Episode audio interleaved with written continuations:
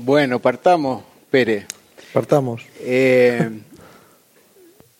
yo creo que también debe ser para ustedes bastante raro que un ingeniero hable de cocina y que una escuela de ingeniería desarrolle algo que se llama la ingeniería gastronómica. Y les debo confesar que no ha sido fácil ¿ya? convencer a mis sesudos colegas de ingeniería de que tener chefs en eh, nuestro departamento, en nuestra escuela, en un tiempo que, hablamos de la innovación, es un experimento que vamos a hacer interesantísimo. Porque los chefs de por sí son gente muy creativa. Y además, hoy día son las personas más creíbles de la industria alimentaria.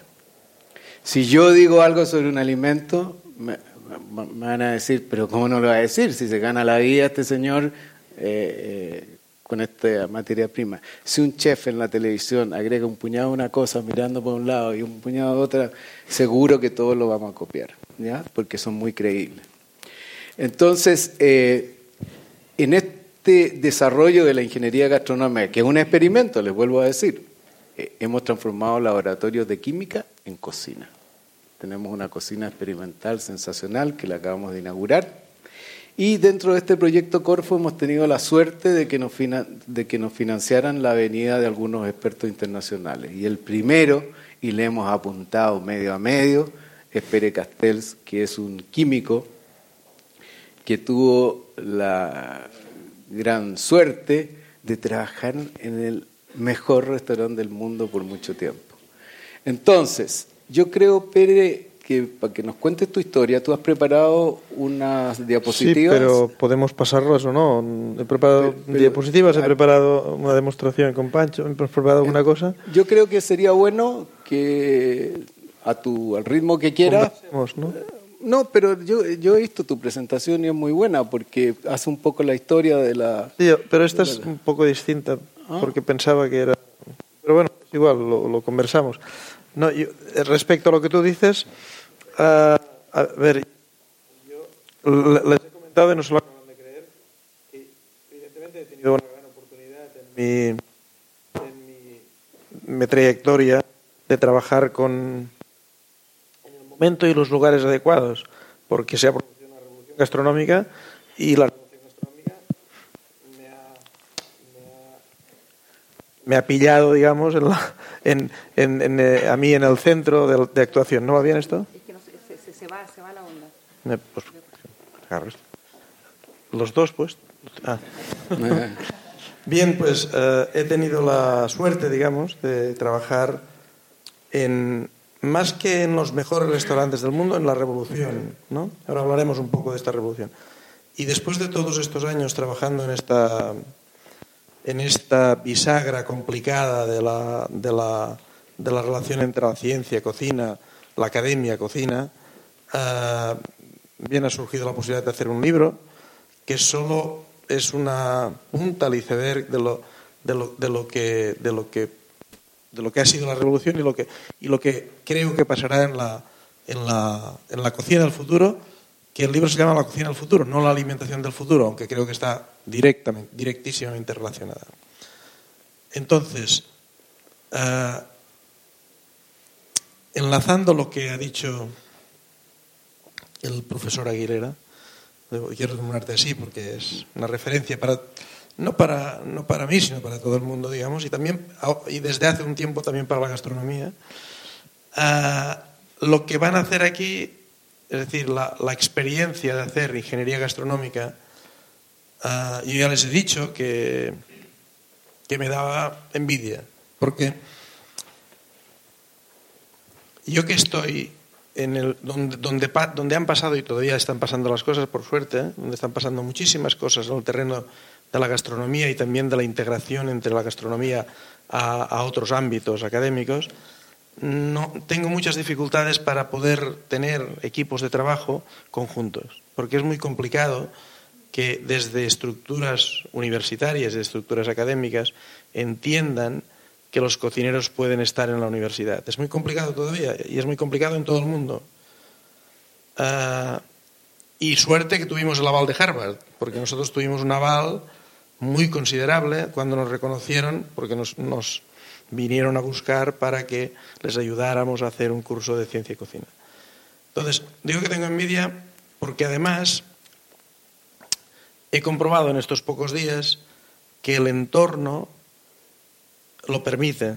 Es decir, eh, tienen una estructura académica que quiere y que está convencida de que, quiere colaborar con la gastronomía. Tienen un chef, un cocinero, que Pancho, que está aquí, que me ayudará después, que estará con ellos y les, no, no, les ayudará, sino estará en los equipos de investigación. Esto es, esto es muy importante, estar en el equipo de investigación de, eh, de, de, ingeniería gastronómica.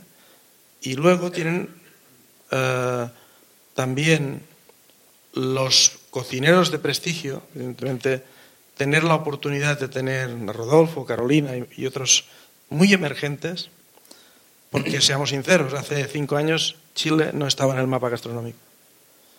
Y ahora empieza a estar en el mapa gastronómico. No digo que esté, pero ya empieza a sonar el mapa gastronómico. Y un, y una, y un detalle es que ayer eh, uno de los hermanos Roca, que es el mejor restaurante del mundo, estaba cenando en Boragó y solo podía cenar en, en eh, y, y, pidió expresamente cenar en Boragó porque hablé con él y estuvimos charlando. Una coincidencia que coincidimos, coincidamos los dos justamente que estábamos trabajando, que habíamos trabajado, que estábamos trabajando conjuntamente en proyectos. Entonces, y además otra cosa, también muy importante, que tenéis un país donde hay los productos, donde hay una gran diversidad de productos. La revolución que se produjo en, en, Cataluña, digamos, básicamente, y también en el País Vasco, no era, no era, una, no era una revolución al azar, era una revolución porque coinciden también una gran diversidad de productos en los que puedes trabajar y puedes desenvolverte. Aparte de eso, evidentemente, hay que coincidir que eh, debe coincidir que haya uh, elementos que salen, en este caso grandes cocineros, que te permitan hacer proyectos porque son muy buenos. Y en este caso aquí lo tenéis. Uh, en, el, en, la cocina del futuro, yo, yo bueno, entre otras cosas, pero pronostico que la cocina del futuro en parte está en el mar. Y aquí lo tenéis. Que lo hagáis, lo hagáis utilizado más o menos, esto no es problema, porque lo tenéis. uh, y por tanto, esto, y aparte, la, la, la, los Andes y, y, todo esto te da una diversidad de productos que yo no conozco bien. De hecho, estos días he, comido muchos productos que no había comido nunca. Con, enorme placer, digamos, porque también a un investigador gastronómico le interesa conocer la diversidad que puede haber en, en las diferentes culturas. Y como era mi primera vez que estaba en Chile, pues, pues, eh, pues lo agradezco y, y bueno, y, y además los, los, molesto para que me lleven a sitios para ver cosas con mi poco tiempo que tengo aquí. No sé si, si te parece bien lo que he dicho o quieres añadir alguna me cosa. Me parece exquisito para ponernos en, conte en contexto. ¿no? Pero eso también es Yo, una gran responsabilidad, para, porque sí. claro. No, Pérez ha estado muy impresionado con la posibilidad, porque nuestro proyecto en realidad gastronómico tenemos que ser muy acotados, pues somos un grupo muy pequeño ¿ya? y tengo excelentes alumnos, que es lo más importante, y nos vamos a concentrar en el mar. Nosotros lo que queremos es que los chilenos comamos la anchoveta, que hoy día va a harina de pescado, y que me comentaba Pérez que es un pescado excelente que en España se come de muchísimas maneras y que comamos algas. Hay más de 250 variedades de algas en Chile, comemos una, cochayuyo, 90%. El consumo de alga per cápita en Chile, que es básicamente cochayuyo, es 0,5 kilos, 500 gramos al año. Los coreanos comen 16 kilos de alga al año. No se pueden equivocar 60 millones de personas, ¿no es cierto? Entonces, eh, pero, pero no, quería yo para que termináramos con la cosa académica, eh, que tú te refieras un poquitito a la experiencia que tuviste en Harvard, porque eso es muy importante, porque esto de que la gastronomía entre a la universidad, si no hubiera estado Harvard metido, y cuando está metido Harvard ya todo vale, valida todo, ¿ya? Entonces que tú cuentes tu experiencia de haber participado en esa... Sí, brevemente, digamos. ¿Mm? uh, brevemente, la um, Harvard uh, invitó en su momento a dar una... invita a en, en, principio personalidades, a dar conferencias en Harvard y en una ocasión invitó a Ferran Adrià, fue a la conferencia y eh, llenó dos, tres, me parece que fueron tres salas de, y que tuvieron que poner pantallas, bueno, fue un, acontecimiento y eso fue una gran sorpresa para Harvard porque ellos normalmente no llenan más que un aula, que son muy grandes, ¿eh? o sea, hay mucha gente. Sí, son, muy, muy, y son inmensas. Mm. Ah, y eso fue una gran sorpresa. E inmediatamente pensaron que debían aprovechar el impulso, porque el impulso de la gastronomía. Eso pasó en el 2009, eh, diciembre del 2008 exactamente. Y entonces empezaron a, poner la, máquina en funcionamiento y, yo estaba como responsable de investigación gastronómico-científica en la Fundación Alicia, eh, derivada, fue un, proyecto derivado del Departamento Científico del Bulli. Y, y en fin, entonces empezaron a, eh, a querer hacer alguna cosa. La lo más normal para ellos que se dedican al mundo de la docencia es hacer un curso de ciencia y cocina porque la propuesta venía del departamento, bueno, de la, de la Facultad de Físicas de Harvard, Físicas Aplicadas de Harvard. Y bien, empezamos a organizar, vinieron a Barcelona, lo estuvimos organizando, eh, Ferran y los cocineros de allí me nombraron de alguna forma que yo tenía que estar organizándolo con ellos, y ellos vinieron, lo organizamos y se fueron. Uh, y después, eh, cuando faltaban dos meses para iniciarse el curso, en septiembre del 2010, se dieron cuenta de que no podían, que eh, no tenían ni idea de ciencia, hay de cocina, de ciencia sí, evidentemente. Y entonces, bueno, tuve que ir a Harvard de improviso, el verano, yo pasé mis vacaciones del 2010 en Harvard. Mi mujer y mi hija pequeña estaban de vacaciones y estaba, digamos, organizando el curso, ¿pero por qué? ¿Por qué no lo podían organizar? Porque la parte gastronómica no estaba en, las universidades y por tanto las prácticas, a mí me llevaron al laboratorio de física, aquí vamos a hacer las prácticas, pero no se puede hacer las prácticas en el laboratorio de física. Entonces empezamos a diseñar un espacio eh, en el que se pudieran hacer prácticas de, mm, ciencia y, cocina. Todo y que es un curso de ciencias. ¿eh? O sea, ellos querían hacer un curso para los estudiantes de Harvard, de todas las disciplinas, porque en Harvard tienen eh, obligatoriamente que hacer cursos de ciencias aunque estén en otras disciplinas. Y este era muy atractivo. ¿Qué pasó? Que había 250 o 300 pasos, no recuerdo, ¿sí? Y se apuntaron 700 o, más. Y, y, tampoco lo preveían. Entonces se colapsó todo, hubo problemas iniciales. ¿eh? pero en fin, al final se, evidentemente se solucionó y este, este curso lleva desde el 2010, mm. pero, pero claro, lo que comentábamos, ¿no? Éramos imprescindibles, pero ahora ya no lo somos. Y por tanto este año no iré a Harvard. Seguramente he ido cada año, pero... Viene a Chile, que es mejor. no, porque el curso ya funciona, va muy bien. Lo pusieron en lo pusieron un año, les pasó lo mismo, aunque sea Harvard.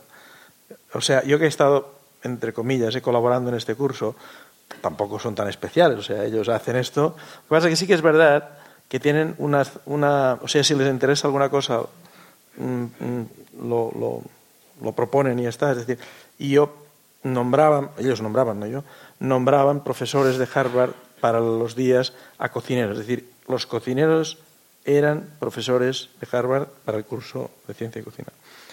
Por tanto, ellos nos indicaron que podía ser que un cocinero que no tenía ningún estudio, bueno, no tenía ningún estudio académico, para decirlo de alguna forma, evidentemente podían tener estudios de cocina, pero algunos de los que iban ni, tan siquiera tenían estudios de cocina.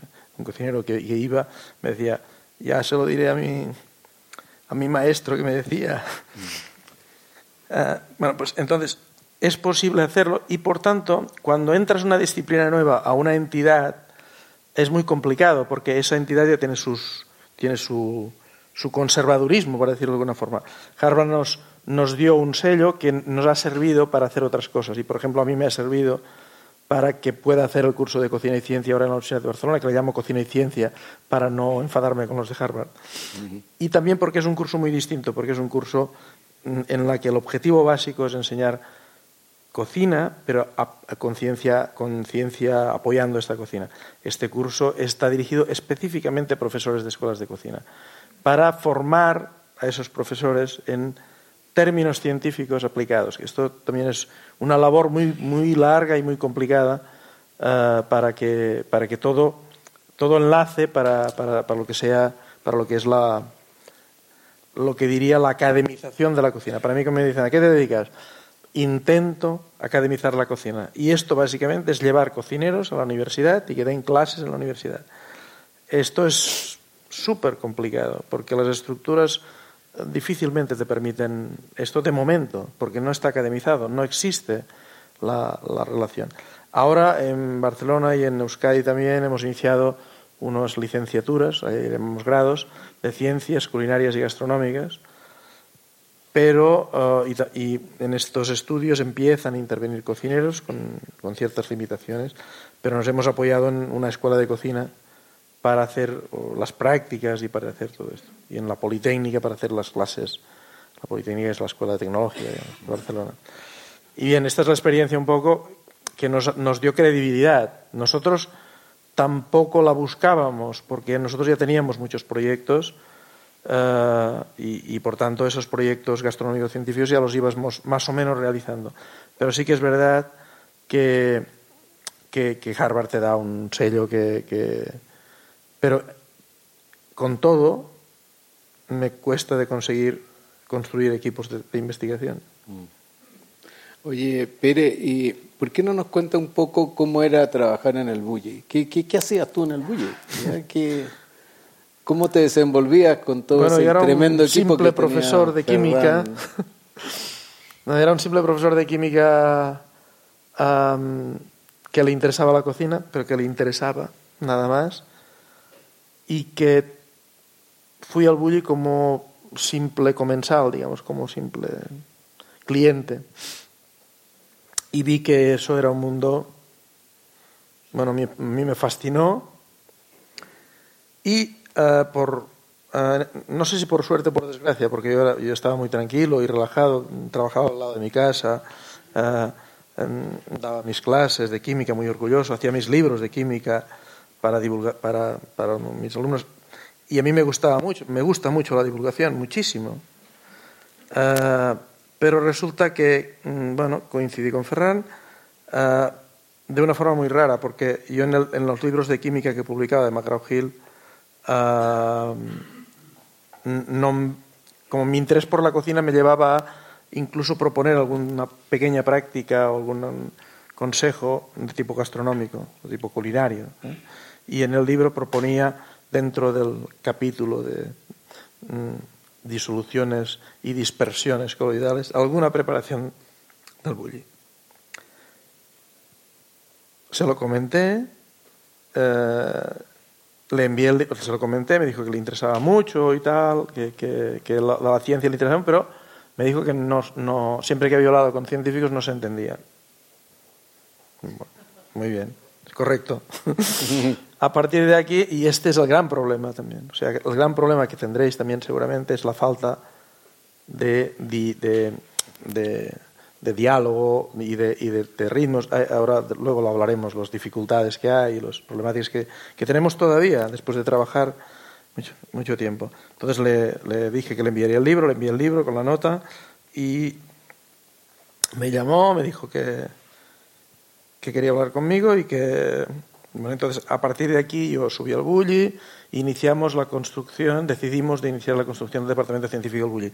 Sí que es verdad, y esto es una anécdota que quizás tenéis que apuntar, sí que es verdad que seguramente la construcción del Departamento Científico del Bulli fue posible porque cuando llegué me hicieron muchas preguntas, pero la primera, uh, de alguna manera, la solucioné. Es decir, me preguntaron una cosa que en ese momento estaba surgiendo, que era muy que era una cosa nueva, que era la esferificación, que luego haremos, y me preguntaron eh, qué podíamos hacer para que fuera el líquido, más, el líquido del que partían un poco más líquido y tal, y bueno, les dije alguna cosa y les funcionó.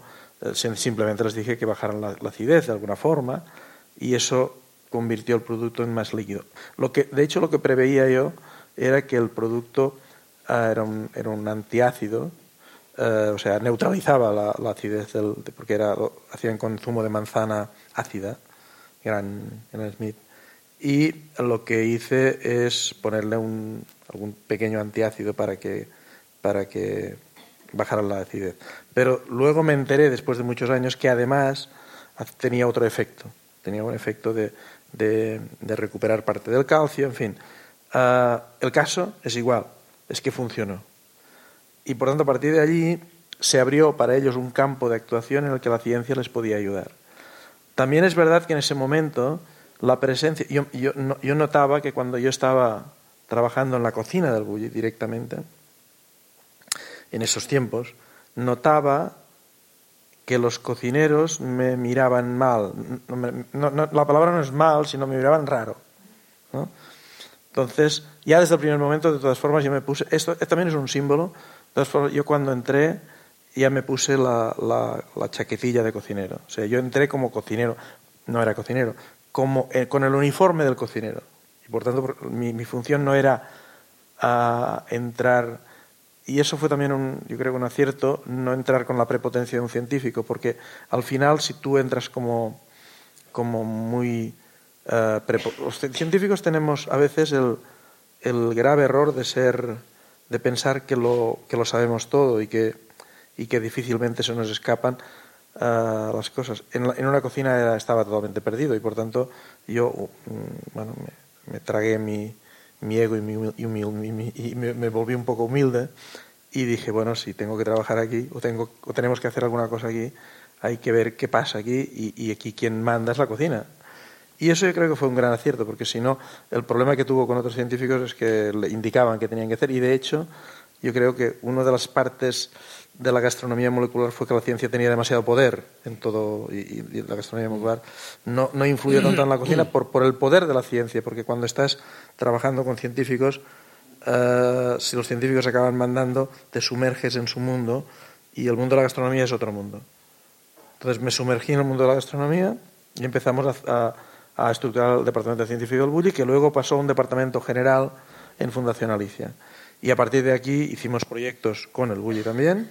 Eh, básicamente el proyecto del Bulli era proyecto de texturas y luego hicimos proyectos con el sello de Can Roca, con Carmelo Calleda y con muchos, otros cocineros. Estos eh, son los que eh, enviamos a Harvard. Y bien, y ahora, mm, y, a partir de aquí se empezó a desarrollar un poco lo que es la investigación gastronómica.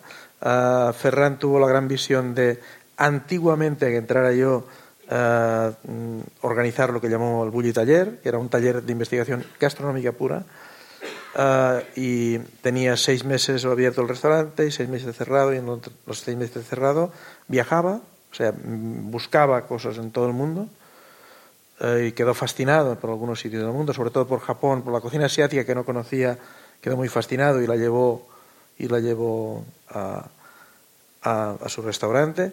Una de las cosas que llevó a su restaurante son las algas, justamente. Él, hizo durante los últimos años, sobre todo, muchos platos de algas y permitió que una empresa, por ejemplo, bueno, digo yo, ¿eh? o sea, que, que, una empresa de Galicia como Puerto Muiños ahora se haya convertido en una empresa de algas gastronómica. Y esto también es una, es una cosa que, que os tiene que hacer reflexionar, uh, porque aquí tenéis seguramente muchas más algas que allí. Uh, entonces, a partir de aquí hicimos muchos proyectos, con Roca te colaboré muchísimo, uh, con, ya te digo, muchos, muchos otros cocineros. Y, y la, la, idea es que luego pasé de Fundación Alicia a la Universidad de Barcelona eh, porque querían desarrollar todo un conceptos gastronómicos, pero avanzo que las estructuras universitarias son muy complejas y te permiten lo que te permiten hasta donde te lo permiten. ¿Por qué? Porque la gastronomía todavía no está academizada totalmente. Y, lo me alargo un poco más y ya está. Ah, porque es una irrupción mm, demasiado fuerte. ¿Y por qué digo demasiado fuerte? Porque las estructuras de la química, la física, la medicina, la, incluso ahora las de, relacionadas con la alimentación, tecnología de los alimentos, nutrición humana y dietética, todo esto es Ah, relativamente, mm, relativamente absorbible. Pero cuando tú quieres absorber un mundo que el lenguaje es distinto, los, los ritmos de trabajo son distintos, la manera de, de, de, pensar es distinta, yo diría, es complicado. Es complicado. Entonces, el trabajo conjunto es, es complicado. Mm, eso ya lo, lo hemos, lo, he vivido yo, lo, estáis viviendo vosotros y los que quieran organizar esto también lo, verán. Y por tanto, yo lo que, lo que recomiendo es tranquilidad, paciencia y todo esto que no tienen los cocineros porque no la deben tener. Entre otras cosas porque, hablando con Joan Roca o con Ferran, me decían, nosotros no podemos tener paciencia porque la gente que viene a comer quiere comer ya. Y por tanto le tienes que dar la comida ya. No, no puedes decir, esperar a... Y con las primeras conversaciones con Ferran eran, un proyecto que dure más de tres meses no me interesa. Porque yo no, no puedo mantener la tensión en una cosa tanto tiempo porque tengo miles de cosas que quiero hacer y que quiero preparar y que quiero elaborar. Y aquí está un poco la, la, dificultad de todo. Entonces hay que, hay que ver cómo se, cómo se coloca todo junto, ¿no? cómo, se, cómo se ensambla. Pero, por eso decía la envidia, aquí tenéis la oportunidad. Nosotros la, hemos tenido, la continuamos teniendo, pero aquí eh, seguramente ahora mismo hay más condiciones que hay, porque hay la ilusión, tenéis los, los, los chefs que tienen mucha ilusión por, por, por, por, hacerlo, tenéis los productos que podéis introducir, tenéis toda una serie de gamas que la hacen mucho más posible. Allí ya lo tenemos y por tanto cuando lo tienes la continuidad quizás es más fácil. A partir de aquí, mm, en fin, uh, profesor Aguilera, tú mismo, no sé, yo ya he hecho una disertación muy larga. Eh, Pere, eh, eh, pero pasemos ahora a tu libro, si nos puedes comentar algo. ¿Es verdad que vamos a comer insectos? Esto solo es una parte de una página del libro. Ah, a ver, yo en el libro analizo muchas cosas, luego pasaré alguna diapositiva para que, ya que lo he preparado, que la gente lo, se lo trague, digamos así. Ah, a ver, en el libro analizo y también es, un libro de, reflexiones, o sea, el libro solo reflexiona y sobre todo lo que intenta es no ser, eh, mirarlo todo desde todos los prismas posibles. Evidentemente un libro es, no, puedes hacerlo todo y cada capítulo del libro o cada parte del libro podría dar para un libro. Aquí eh, lo que se ha hecho es, no diría provocar, sino sensibilizar de la problemática a veces que hay en determinados aspectos, no, de la problemática y de las grandes oportunidades que hay en, muchos aspectos. En el caso que me preguntas, o sea, no rehuyo la, pregunta, el caso me preguntas, uh, digamos desde el punto de vista pragmático, ¿eh? pragmático y científico, las granjas de insectos, insectos, yo diría que otros invertebrados, para no centrarlo sobre insectos, son mucho más sostenibles que las granjas de vertebrados o si lo concretamos de vacas, corderos, etc.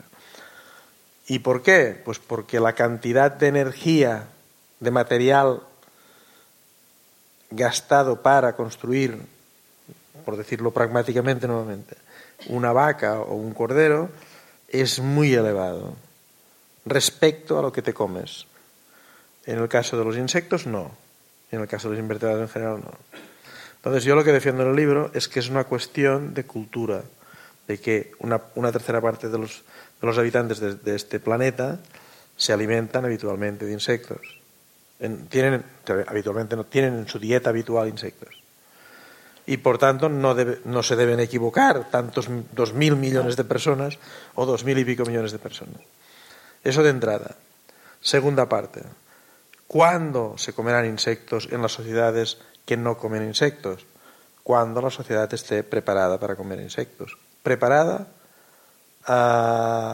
mm, desde el punto de vista, digamos, preparada o obligatoriamente preparada, no lo sé. Es decir, si ahora mismo una población de mil millones de habitantes que no consume eh, mm, proteína animal vertebrada, de vacas, de, de un día para otro quisiera consumirla, alguien de los que la consumimos deberíamos renunciar a ella, porque no hay para todos. Por tanto, esto hay que ponerlo encima de la mesa, como mínimo ponerlo encima de la mesa, porque además las previsiones son muy claras. Dentro de, en el año 2050, dicen, el libro no habla de tan, pero en principio en 2050 habrá 10.000 millones de personas. Ah, y todos no podrán comer vacas. Esto es evidente que no podrán comer vacas. hay una cosa evidente. Todos ni la mitad. Por tanto, la recomendación, recomendación de la FAO en que es importante que haya una, un suministro de proteínas a nivel global, también por, por, por cuestión nutricional, por, por aspectos nutricionales uh, y por salud, um, es evidente que es mucho más barata en los insectos que en, los, en las vacas, para decir extremos. Y por tanto, yo como mínimo, a mí también me disgusta mucho que me digan que tendré comer, que comer insectos en vez de. Pero la realidad es esta. O sea, no, no, no quiero ser dramático, pero estos son los números fríos son estos. A partir de aquí, esperemos que los chinos no decidan comer carne ahora. Esperemos, porque tenemos un problema. Eh, a ver, no sé, yo, yo creo Preguntad cosas porque aquí estamos un poco... Déjame hacerte una última pregunta y quizás le damos la oportunidad al, público que te pregunte algo porque tú vas a hacer la demostración también. Sí, pero no sé, como no sé cuánto tiempo tengo. No, es que la otra cosa que hemos conversado en, esto, en estos días es el hecho, y hablando de la comida del futuro, que en el año, o sea, el cambio, el segmento de población que más crece a nivel mundial es el de los adultos mayores. Y hacia el año 2050 países como Corea o, eh, Japón, el 15-16% de la población va a tener más de 85 años. Estamos viviendo mucho. Entonces, eh, una de las cosas que se le... En Europa también. Sí, en Europa también. Alemania, ¿no es cierto? Eh, países tenemos, tenemos un problema. Hay un problema alimentario aparte de otros. Porque nunca había habido esta población en el planeta. No, no, existen experimentos. Y hay cambios que ya se están documentando importantes fisiológicamente y nutricionalmente. Entonces, tú, tú decías de que una de, una de las posibilidades de aprovechar los desarrollos que hicieron en, en gastronomía molecular, que era producir estas texturas sintéticas que tanto se ha criticado, que eran suaves, eh, podría ser en la alimentación de, ancianos, ¿no es cierto? Y, de hecho estamos, bueno, hemos trabajado ah, conceptualmente, digo conceptualmente y realmente mucho en ello. A ver, ah, yo recuerdo perfectamente que el capítulo segundo trata de un tema que es texturas. Y en ese tema analizo, aparte de la revolución culinaria de las texturas, de hecho la revolución culinaria, la parte creo, la parte más más importante o la parte más diferencial es la parte de texturas. O sea, la revolución culinaria ha sido una revolución textural, básicamente. ¿eh?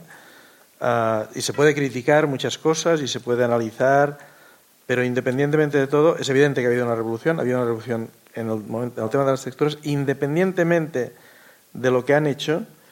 Ah, yo digo que ha habido una cosa mm, que, que, al menos ahora, yo, yo hace años ya mm, que, que yo postulo, y es que han hecho una cosa indirectamente que nos puede beneficiar en un futuro. Y es que han demostrado que las dietas blandas pueden ser extraordinarias organolépticamente, o sea, gustativamente, nutricionalmente y de todo.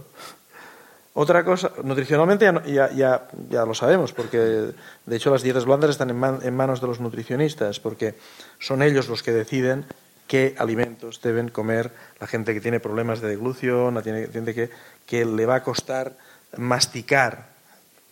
Y por tanto, eh, hay, otros grupos de población que tienen también problemas, grupos de, enfermos de cáncer y todo esto.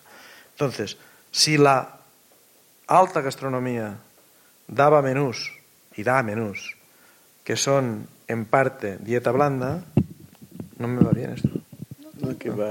Dieta blanda, uh, aprovechémoslo.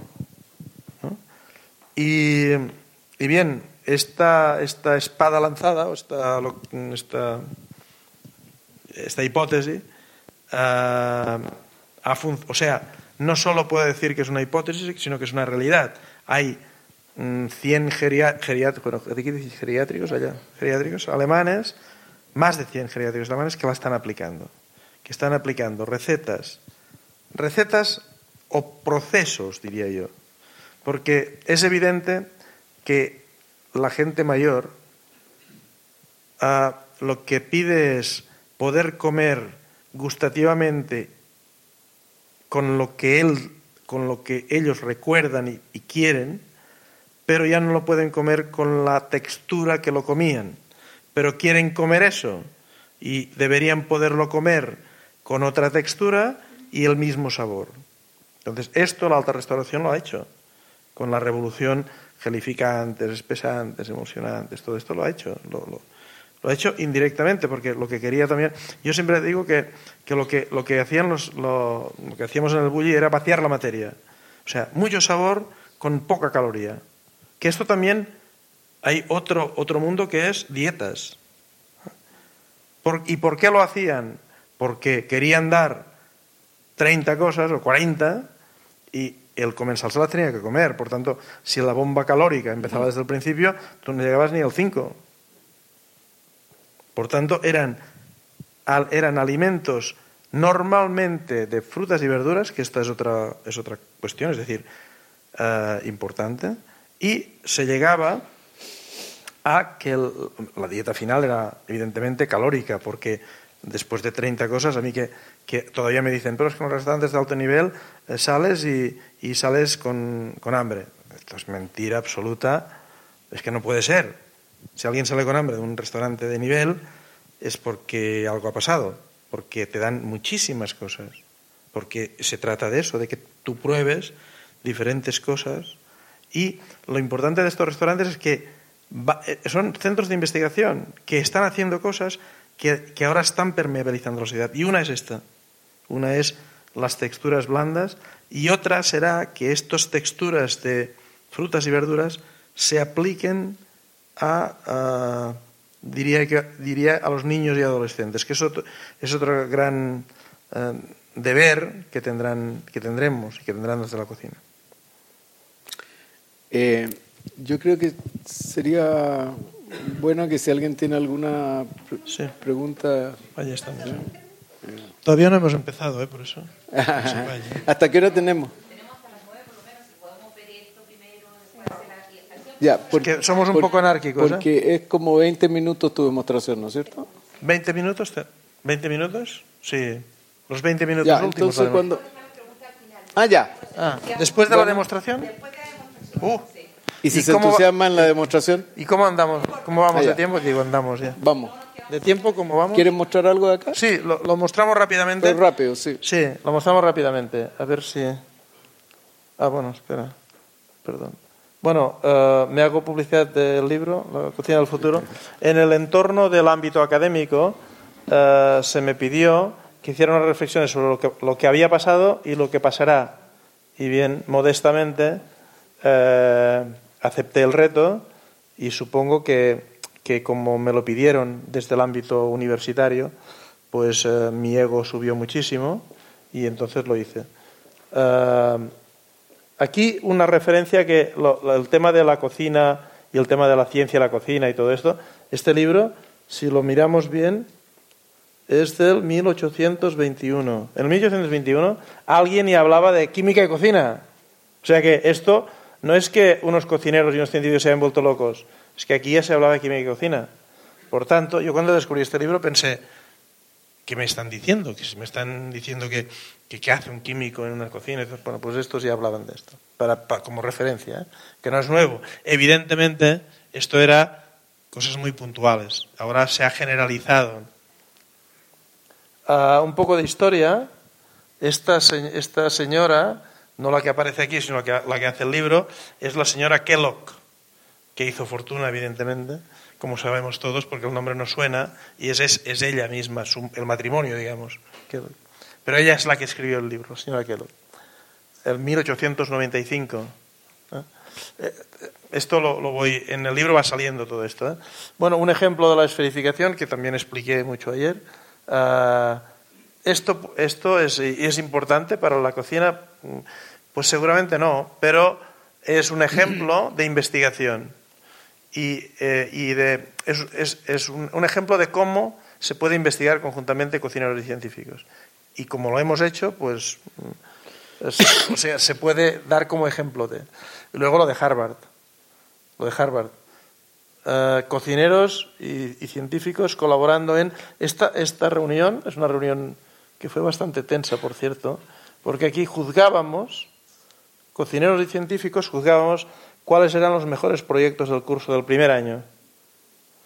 Eh, lo digo tensa, porque esto demostró también que no nos poníamos de acuerdo. Los cocineros opinaban una cosa, los científicos otra. Pero es normal, son dos mundos distintos. Todavía son dos mundos distintos. Ah, bien, ah, hablando del libro, hay, el libro no es un libro mío solo.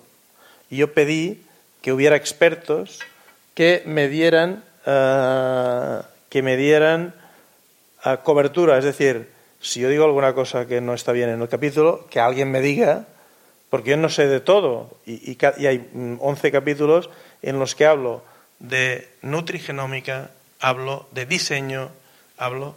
Entonces, para el capítulo de diseño, yo quiero un diseñador. Un diseñador que dice, ponme diseñador general. Realmente es un diseñador, es un, es un diseñador de alimentos. no de alimentos, sino de. trabaja con, eh, con empresas que mm, venden alimentos.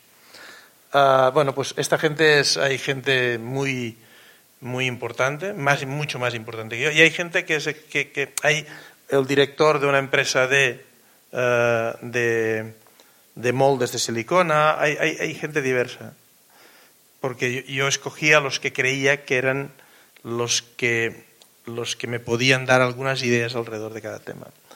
Eh, si miramos un poco esto rápidamente, para que veamos los temas. ¿Qué, temas di?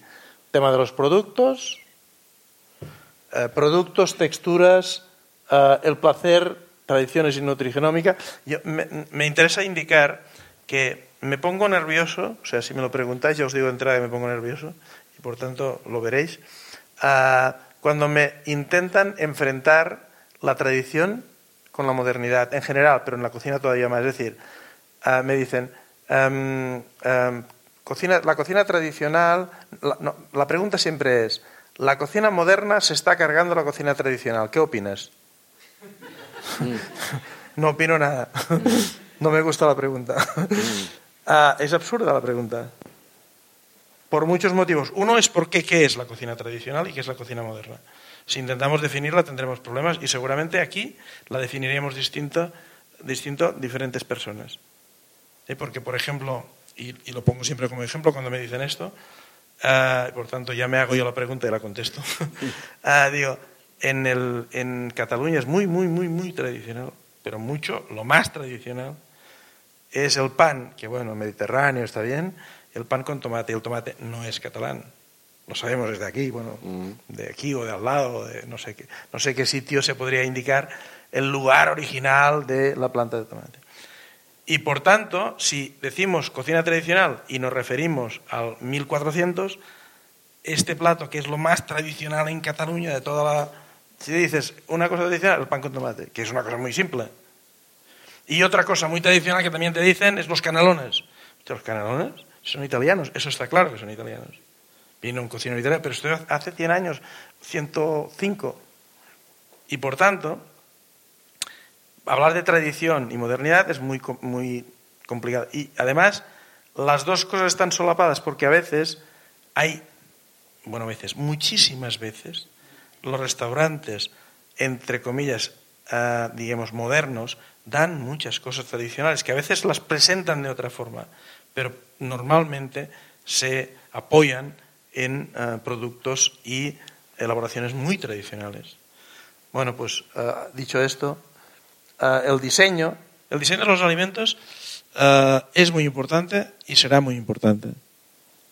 aquí pongo encima de la mesa algunas de las cosas que, quizás son complicadas, como por ejemplo el envasado reciclable, tenemos que plantearnos, no podemos tirar tantos, tantos envases, esto está claro. El planteamiento de los envases hay que replantearlo. No existe el envase biodegradable, no existe de momento, no existe. O sea, esto mm, no, no, todavía, si alguien lo descubre, seguramente tendrá, hará mucho, mucho dinero. Ah, la comida del futuro, la comida, la cocina y la química en equilibrio. Ah, bien, em, aquí siempre me dicen, no me lo has preguntado, pero también me lo pregunto si quieres, es el, la comida sintética. Bien, ah, está encima de la mesa, evidentemente está encima de la mesa. ¿Por qué negar que está encima de la mesa? ¿No la queremos? Vale, de momento no la queremos, yo soy el primero que no la quiero. Soy químico, pero no la quiero. En el momento en que la podamos necesitar o por obligación o por devoción, digamos, ya veremos. Pero todo, lo de aquí es evidente que sin la cocina no, no vamos a, no vamos a ninguna parte. Si en un futuro se tiene que realizar o se realiza cocina sintética, la deberá hacer la cocina. O sea, deberá haber grandes cocineros, digo grandes, o, pequeños, es igual, que, eh, que den información a ese producto sintético, porque si no será muy complicado. Den información quiere decir hamburguesas sintéticas de autor, de alguna forma. ¿no? Mm. Ah, bien, eh, ¿eso es descabellado? Seguramente ahora lo es, y seguramente dentro de 10 años también. Pero es una cuestión que habrá que plantear seguramente en algún probablemente en algún momento. Y si no, pues todos contentos, no pasa nada, ya está bien. Ah, luego, ah, procesos. Aquí se habla de las máquinas, de las impresoras 3D, toda una serie de cosas que luego, si preguntáis, no podemos abarcar todo, ah, pero ya los robots están en las cocinas que nos facilitan todo. Y a mí esta mañana me preguntaban en la radio, ¿y, el microondas? ¿Pero el microondas? El microondas es evidente, eh, pero esto es evidente que es un aparato de, presente y de futuro, pero sobre todo de futuro. Aunque, aunque ahora lo tengamos, no lo utilizamos demasiado, yo bastante, para cocinar. Y, yo ya os digo que en los microondas del futuro se puede, hacer, se puede realizar cualquier cocción. El problema es que la cocción es distinta, se realiza de otra forma. Pero, como he dicho muchas veces, un aparato que yo era muy reticente al principio, pero un aparato que es barato, esto es muy importante, es un aparato muy barato, y lo será más todavía, muy barato, eh, muy limpio, muy eh, rápido y muy sostenible, porque gasta muy poca energía comparado con otros hornos y todo esto. Energía en general, ¿eh? porque cuando hacemos una, una, una cocción a la leña también gastamos energía. pues evidentemente estos conceptos son bastante indiscutibles para la sociedad que nos viene. Seguramente para nosotros pueden ser muy discutibles y seguramente nos podemos escudar en que son peligrosos y todo esto. Pero en principio yo creo que, que, no, hay, no hay un aparato más evidente de futuro. Y luego mm, em, la, la, industria alimentaria que, bueno, que ha jugado un papel tiene que jugar un papel muy importante, pero no tiene credibilidad, lo has dicho y por lo tanto ya, hablaremos si queremos de la industria alimentaria, porque como no tiene credibilidad, uh, tenemos un problema. Tenemos un problema que deberemos solucionar. ¿Cómo lo podemos solucionar? A partir de la cocina, seguramente. Es un, es un camino interesante que los cocineros lleguen a prestigiar la industria. Entonces les dirán que son vendidos, que son unos vendidos a la industria, que no sé No, tienen que intentar prestigiar la industria.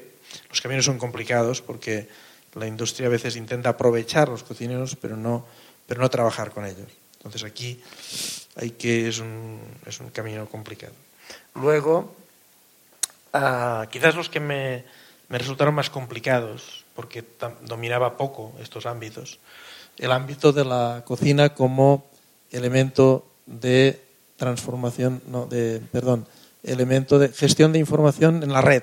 Ah, todo, todas las nuevas tecnologías, yo intento estar al día, tengo Facebook, Twitter, todavía no tengo Instagram, pero lo tendré porque uh, tampoco quedo, quiero quedarme al margen de toda esta revolución. Porque esta revolución afectará muchísimo a la cocina, muchísimo más de lo que creemos. Eso es lo que me dicen los expertos. ¿eh? Y, y, más o menos me lo han demostrado. Por ejemplo, una demostración clara que me preocupa bastante, la verdad, es que ahora un restaurante, ¿eh? pequeño, grande, un bar o lo que sea, uh, es más importante la estética de lo que te dan que el sabor que tiene. Es decir, ¿por qué es más importante? Porque tú haces la fotografía del plato, la pones en Facebook y, si estéticamente funciona, tus amigos, no sé cuánto, lo, transmiten, van a ese sitio. Ah, y a lo mejor el sabor es horrible. Pero, y, a mí me lo han dicho también cocineros, ahora nos tenemos que preocupar mucho por la estética que damos, independientemente del sabor. Y esto es, como mínimo, desde mi punto de vista, es preocupante. Y otra cosa que también es preocupante, eh, pero es lo que es, eh, o sea, y esto estadísticamente evoluciona hacia aquí, y veremos si le damos la vuelta o no. Y otra cosa que es preocupante es que eh, en las nuevas generaciones, y eso se nota en los, en los jóvenes de 20, 25 años, que hay muchos aquí, es más importante la comida como, como transmisión social que como sabor realmente, como, como elemento culinario real. Es decir, uh, es más importante si un amigo o amiga te da, te dice que esto es muy bueno y que tal, es más importante esa opinión que tu percepción. No sé si me he explicado bien. ¿eh? Y, esto es, como mínimo, bastante preocupante. ¿no? O sea, es más importante la percepción social que la realidad uh, individual del, del producto. Pero bien, eso las redes sociales son inevitables y, son evidentemente muy positivas y son muy eh, democráticas, ah, pero también es verdad que estas redes sociales pueden destrozar un restaurante desde el punto de vista de crítico social, digamos. Y, bien, esto es, bueno, pero está aquí. La, analizo también aquí en lo que es la, las big data, las la gran bases de datos porque ahora podemos saber recetas de todo el mundo a tiempo mm, muy corto. Y dentro de nada, nadie consultará un libro de cocina. De hecho, en este libro no hay ninguna receta. No por esto, ¿eh? porque yo no soy cocinero y, los cocineros me hubieran insultado que hubiera dicho un libro de, recetas. No, eh, porque las recetas están en la red. Otra cosa es que hay ya muchísimas empresas que se preocupan por nosotros, bueno, por ellas, para, ah, para para que te digan las recetas que tú quieres saber, porque ahora mm, seguramente la receta no la encontraríamos. ¿Qué más? Ah, bueno, expertos, ¿lo he hecho bien esto? Expertos que me han ayudado. Ah, bueno, entonces la parte práctica. ¿Podemos hacer la práctica práctica? Es que me enrollo mucho. Ah, me he dejado una cosa importante, muy importante, que es la responsabilidad social en la cocina y cocina ciencia en beneficio de la salud.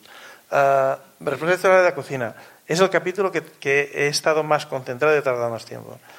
Y lo digo abiertamente. La cocina, los cocineros, como tienen tanto prestigio, eh, merecido seguro, merecido seguro, y lo tendrán, pueden perderlo, evidentemente, porque aquí hay también unos movimientos que podemos hablar. ¿eh?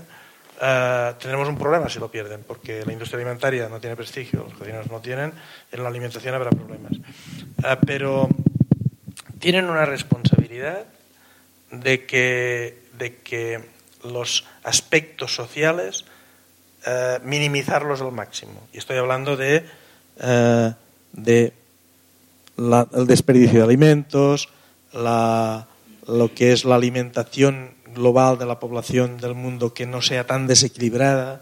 Estoy hablando de, de incluso de problemáticas sociales no ligadas muy directamente a la, a la alimentación como es el, eh, el, eh, la, lo que es el efecto invernadero, todo esto que al final sí que afecta.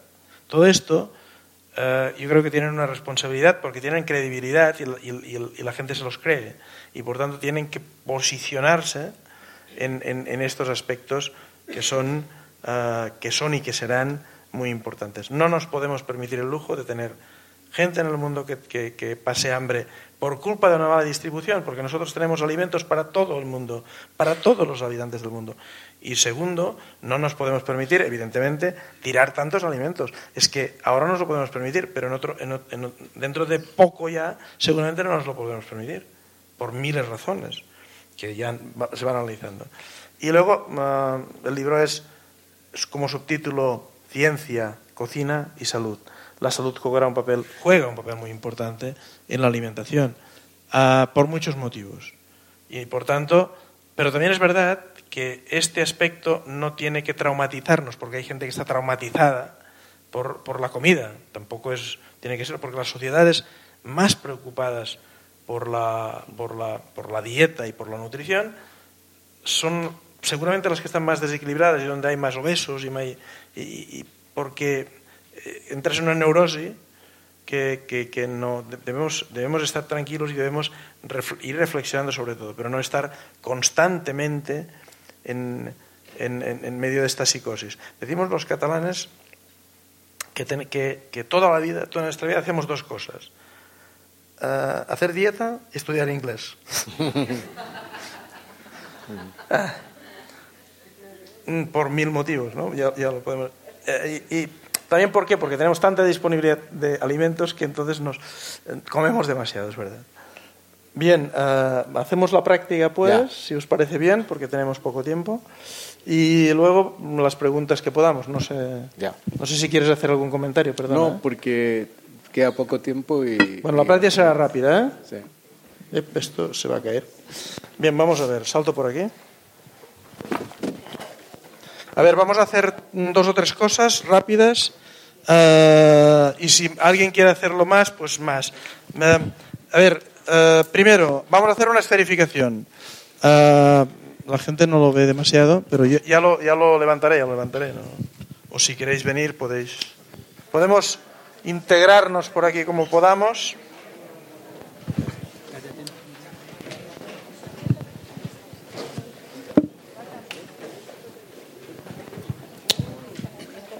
Sí, por supuesto. No, de hecho yo ya lo he visto muchas veces, así que me voy a parar. Que lo... Digo que lo hace para mejor, pero mejor que lo haga yo. A ver, uh, la idea es... Sí, ya. Qué complicado. Como he dicho antes, uh, la esferificación es un proceso. Oye. Esto funciona bien ahora, veo, ¿eh? Bueno, yo creo que está. Es que la tecnología... ¿No será mejor que se sienten? ¿Que la, lo, que lo sí. veis algunos o cómo vamos? ¿Y si subimos la mesa arriba? ¿No es cierto? Yo no sabía esto, una televisión grande, que subamos una mesa Ya, mejor, ya. Lo- lo Organicemos la cosa ahora- rápido porque si no, yo creo que... Lo ponemos arriba, mesa. ¿no? ¿Sí? Un momento, un momento, un momento. Hola, Roberto. Pero esto, esto lo, Sí. no lo quedo, ¿eh? una sorpresa que tuvimos nosotros, si no habríamos puesto circuito cerrado. Cuidado, ¿Es una sola mesa? me quedo o- esto porque si no... ¿Pero es una sola tablero? ¿Qué tiene? Eh, cuidado, cuidado. Así nomás. Es una mesa. ¿Tú tens? Ah, es una mesa.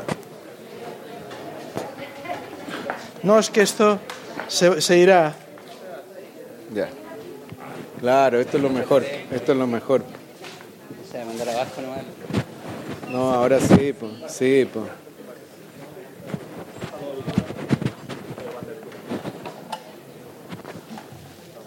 No, que si no, no iba a haber Sí, nada. perdón. Hay un montón de gente que no iba a haber nada. pues. Ya está ahí. Bueno, subo por allá porque si... Me voy a... Ah, ¿Podemos enchufarse?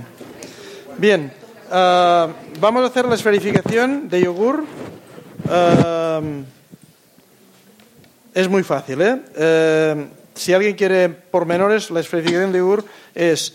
Esto es yogur normal, no he hecho nada, es yogur. Eh, y lo que hacemos es, en un baño de algas, justamente, en este caso es, una- es un extracto de alga que se llama alginato, y lo que hacemos es una... En cocina le llaman ravioli, en ciencia no tiene nombre. Esto es, no sé. Y entonces lo dejamos un tiempo prudencial que normalmente depende del tamaño, sería un minuto aproximadamente, y lo sacamos y ya está. Entonces vamos a hacer este y vamos a hacer una de más grande en este yogur coloreado, digamos. sí. Ahora, ahora lo saco. Ah, perdón. Ah, bueno, no sé, no sé cómo vamos. ¿Sí se ve bien? Más o menos. Bien, entonces, esta cuchara tan fantástica, que es una cuchara japonesa, no, no se inventaron nada, buscaron alguna cosa para poder sacar las bolas. Y esta cuchara japonesa... No nos dicen que saques el plato. Ah. Saca un poco la humedad y ya tenemos la bola. No es que yo sepa mucho, ¿eh? O sea, Pero pero es que es muy fácil. hacémoslo. Ponlo en otro plato. Bien, estas son, son eh, bolas esferificadas. Eh, Pancho, las partes si quieres. Bueno, después las partes para que... Y si luego yo eh, brindo la posibilidad de que si alguien tiene ilusión en hacer una, la puede hacer muy fácil. Esto de aquí que, he llevado, que hemos llevado aquí es eh, lo mismo pero con aceite. Esto no lo podemos hacer aquí porque esto además es mucho más complicado en máquina y hay una empresa cerca de Barcelona que se gana la vida vendiendo caviar de aceite. ¿Y qué es el caviar de aceite? Como me dicen, ¿y el caviar de aceite qué es? El caviar de aceite no es aceite, es caviar de aceite. Y, y es otro producto. Entonces, ¿qué pasa? Pues que ellos compran aceite a 5, 4 euros. Buenísimo, ¿eh? Buenísimo. Y lo venden a 60 euros, 70 euros. Se trata de eso, es decir, lo- el negocio siempre está en comprar barato y vender caro. Pues en este caso, la- el valor añadido, ¿qué es el valor añadido? Es hacer un producto que sea diferencial y intentar que los otros no puedan hacerlo. Claro, esto es mínimo es complicado. ¿Pongo aquí? No. Entonces, si alguien lo quiere probar, yo brindo la posibilidad de que lo probéis. Cada bolita se hace es aceite, sí. Es aceite con una capa de esta alga que tenemos aquí que se llama alginato, que producís en Chile, por cierto, y nosotros la compramos. Que cada vez la vendéis más cara, por cierto. De cualquier cosa líquida y también de aceite. Porque yo cuando me dijeron, como científico que soy, cuando me dijeron, ¿se puede hacer caviar de aceite? Dije, no se puede hacer. Y aquí está. o sea, por tanto, evidentemente, me equivoqué.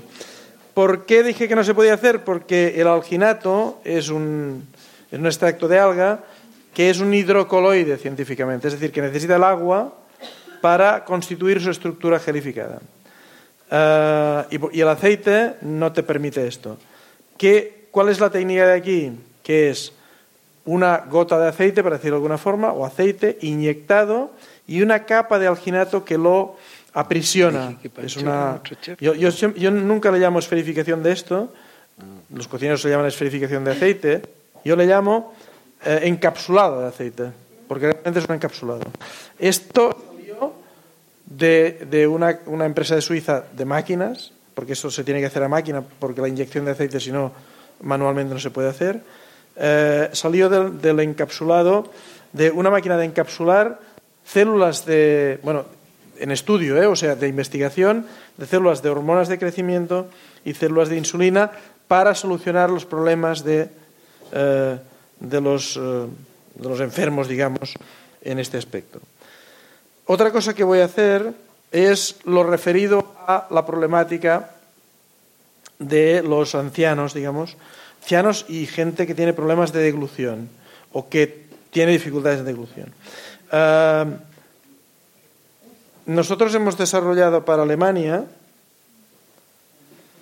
un producto, digo para los geriátricos alemanes, nos han pedido un producto que es, en cocina es muy famoso, que se llama goma xantana, pero este no, este no es goma xantana, es un producto espesante en frío. La goma xantana es un producto espesante en frío y, y lo que hemos hecho es intentar hacer un producto en frío que sea más dispersable, porque si no eh, tiene problemas de dispersión y tal. Nos pedían las casas de, de- de gente mayor, los geriátricos, que si fuera más, más, más inst- instant, que le llamamos, o, o dispersable, mejor. Y entonces lo que hemos hecho es. Perdón, con cuchara grande. Le voy a poner una cuchara. eh, para que vaya más rápido. Le ponemos un poco de, de esto que no da ningún sabor. Y esto que hay aquí es un zumo que, que puede ser un zumo de manzana, por ejemplo. ¿Puedo hacerlo con esto? Y lo que consigo es hacer un producto espeso, es decir, consigo hacer una salsa. ¿no? Y, y- y entonces dentro de, de nada, de un minuto, ya tendré un producto aplicable para texturas blandas. ¿eh? Porque, como sabéis, los que tienen problemas de disfagia no pueden tomar líquidos tampoco. Y en cambio sí que pueden tomar productos ah, es- eh, más o menos espesos y gelatinados, gelatinosos también, ¿de acuerdo? Entonces, bueno, aquí lo tendremos y aquí lo dejamos. Luego, si queréis, lo queréis probar, luego lo pondremos aquí en una.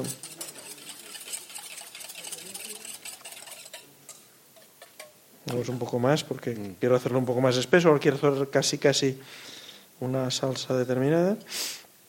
Pero que es muy fácil y podríamos hacer una bechamel si queremos, ¿eh? Lo que pasa es que la gracia de esto es que sea eh, en frío. O sea, un zumo de naranja, zumo de naranja natural, exprimido al momento, y luego hacer una salsa de zumo de naranja. Si lo hiciéramos con, eh, específicamente con chantana, solo tendríamos problemas de dispersión. Aquí lo que hacemos, lo que tenemos es, es una salsa espesa que no sé dónde lo podemos poner. No, lo ponemos aquí en el plato. Una salsa espesa del zumo de este, de este zumo, que no sé de qué es pancha. ¿Cómo? Manzana. Un zumo de manzana. eh, y sería un producto que tendríamos que mirar, eh, y por eso estábamos en, en- en este proyecto, que teníamos que mirar qué mm, viscosidad tendría. ¿De acuerdo? Otra cosa que, que nos por la cual Adrià, por ejemplo, se hizo muy famoso, es por hacer simplemente esto, hacer, poner un zumo de zanahoria, este es zumo de manzana, un zumo de zanahoria, ah, coger un mini pimer y ah, introducir aire y hacer lo que le llamamos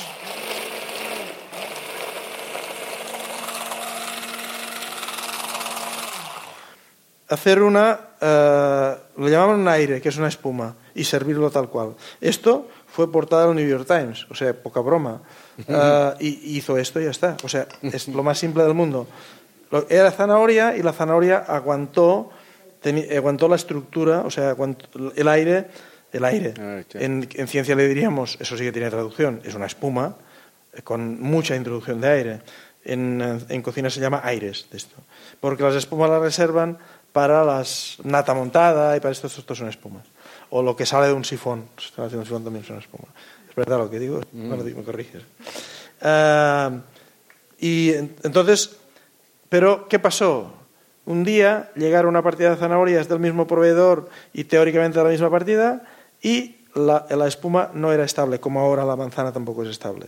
Y entonces, ¿qué pasa? Que tienes todo un servicio en la carta en lo que tienes puesto que darás eh, aire de zanahoria y no lo puedes dar porque esas zanahorias eh, son todo es muy complicado en una cocina, no dan, no, no, no producen un aire estable. ¿Qué puedes hacer? Buscar algún producto que eh, en estos momentos de pánico te resuelva la cuestión y que te pueda realizar aires con todas las otras sustancias que pueda haber. Y entonces hay un producto que se llama lecitina, que es un emulsionante, que aquí actúa como espumante y que eh, soluciona este problema. Eh, como, bueno, allí en, en Cataluña hay lecitina en todos los supermercados porque está muy de moda, porque la ponen, se ponen en ensaladas y todo esto, porque dicen que, que va muy bien para la salud y todo esto. Pues mm, es fácil encontrar. Esto no es. Este de aquí. Si me equivoco, pero no pasa nada. ¿eh? Pues le pongo un poco de... Esto es poco científico, digamos, porque tendríamos que pesarlo y todas estas cosas, pero bueno, como actúa, esto actúa con superficie, le pongo un poco de, Eres creíble. de- eres creíble. y, le- y entonces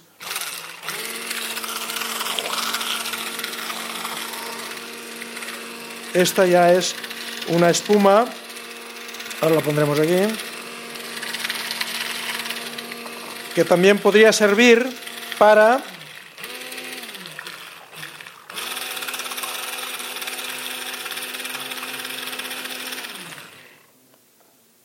podría servir para dietas, pero está claro que lo que te comes es aire prácticamente.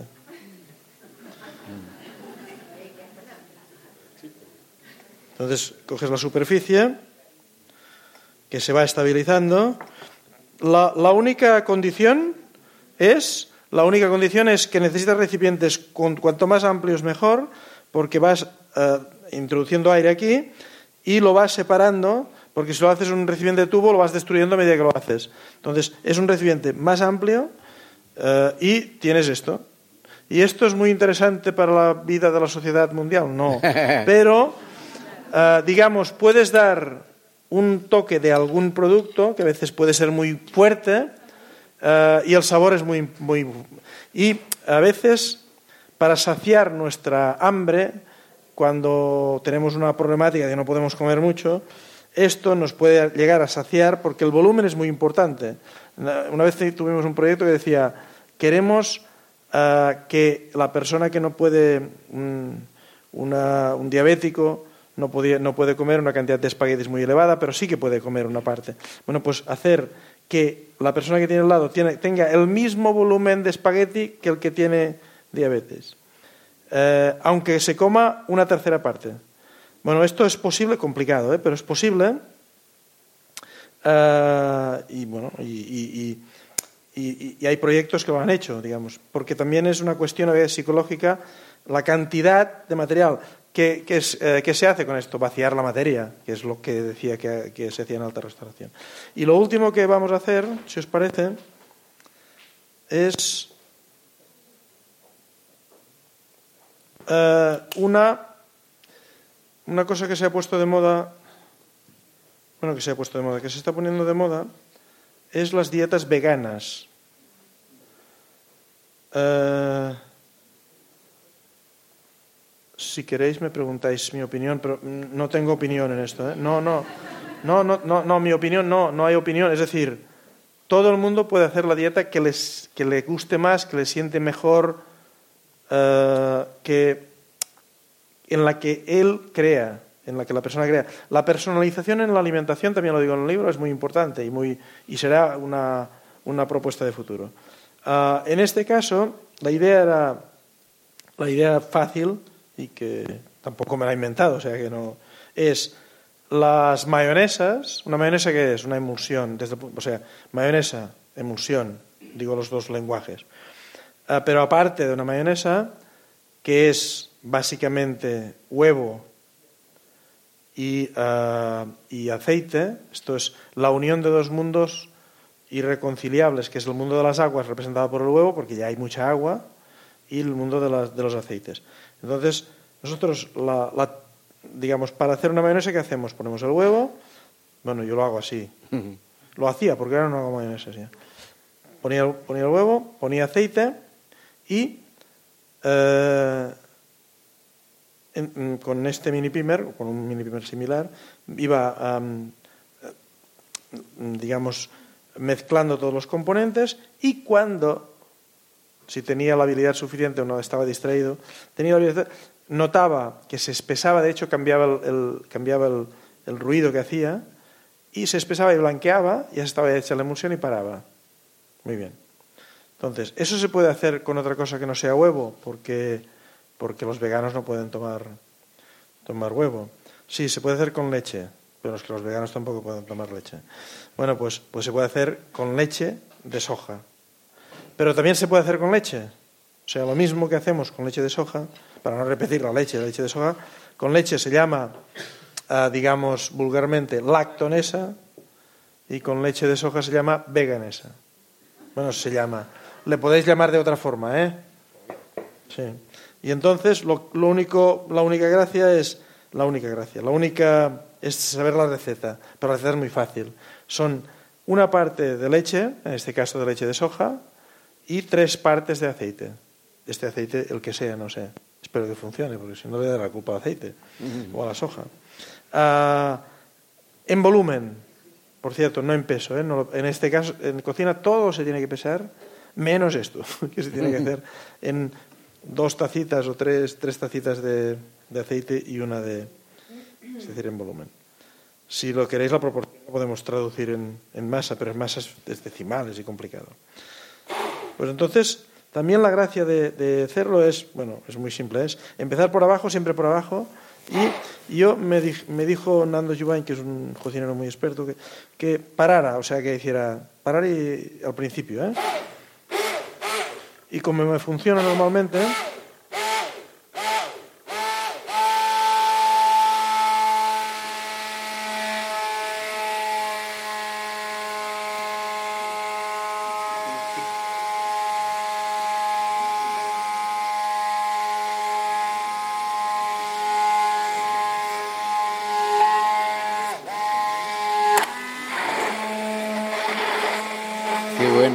Bueno, ya está.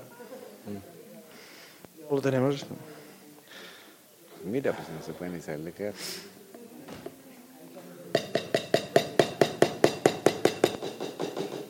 Ah, aquí, ¿no? Uh, esto es muy bueno o menos. Esto depende de lo alineado lo, lo tengamos. Te podemos poner sal, zumo de limón, uh, ajo, uh, albahaca, lo que queramos, lo que nos guste perejil, pero es evidente que es una emulsión. Que la puede tomar todo el mundo y también los vegetarianos y también los veganos.